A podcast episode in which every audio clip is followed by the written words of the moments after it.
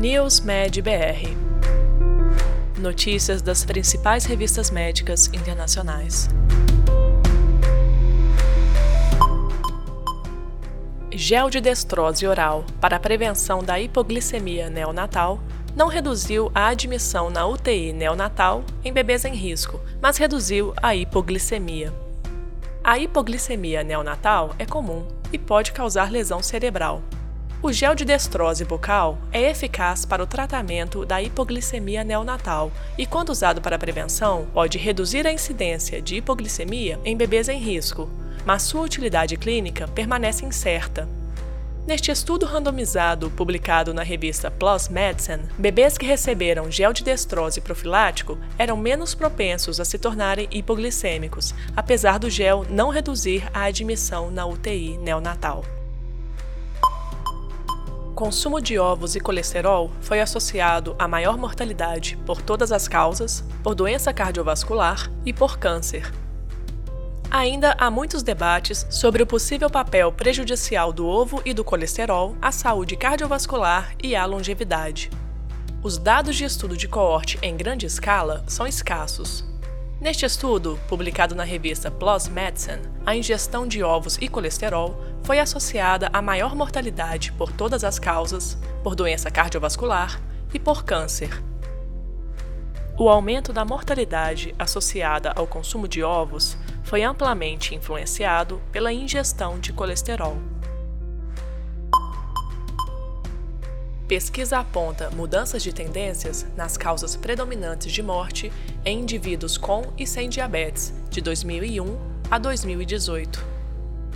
Em análise epidemiológica publicada pelo The Lancet Diabetes and Endocrinology, identificou-se que, de 2001 a 2018, a mortalidade total diminuiu 32% nos homens e 31% nas mulheres com diagnóstico de diabetes.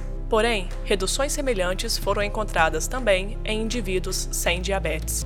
Observou-se ainda que o declínio nas taxas de mortalidade vascular foi acompanhado por uma diversificação das causas em indivíduos com diabetes e uma transição de doenças vasculares para câncer como o principal contribuinte para a morte relacionada ao diabetes.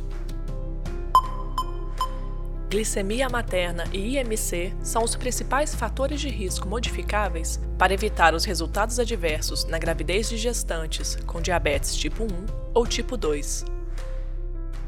O diabetes na gravidez está associado a partos prematuros, extremos de peso ao nascer e taxas aumentadas de anomalias congênitas, natimortos e morte neonatal. O objetivo deste estudo, publicado pelo The Lancet Diabetes and Endocrinology, foi identificar e comparar fatores de risco modificáveis associados a resultados adversos da gravidez em mulheres com diabetes tipo 1 e aquelas com diabetes tipo 2. Os dados do estudo destacam resultados adversos persistentes da gravidez em mulheres com diabetes tipo 1 ou tipo 2, este podcast é oferecido por HiDoctor, o software médico mais usado em consultórios e clínicas no país. Indivíduos sedentários estão em risco aumentado de infarto do miocárdio fatal.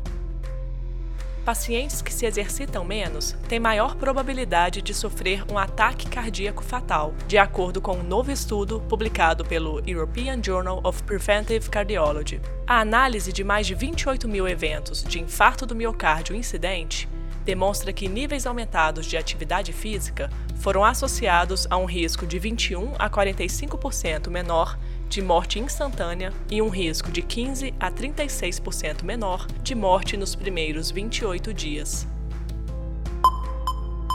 Mais da metade dos pacientes com Covid-19 grave desenvolvem danos cardíacos subsequentes. Estudo recente está soando o alarme sobre o potencial de danos ao coração que advém de contrair a Covid-19. Resultados de uma análise de dados publicada no European Heart Journal indicam que mais de 50% dos pacientes hospitalizados com Covid-19 grave, com níveis elevados de troponina, pareceram sofrer de problemas cardiovasculares subsequentes nos meses seguintes, com infarto, miocardite, isquemia e combinações de todos os três aparecendo nesta população de pacientes.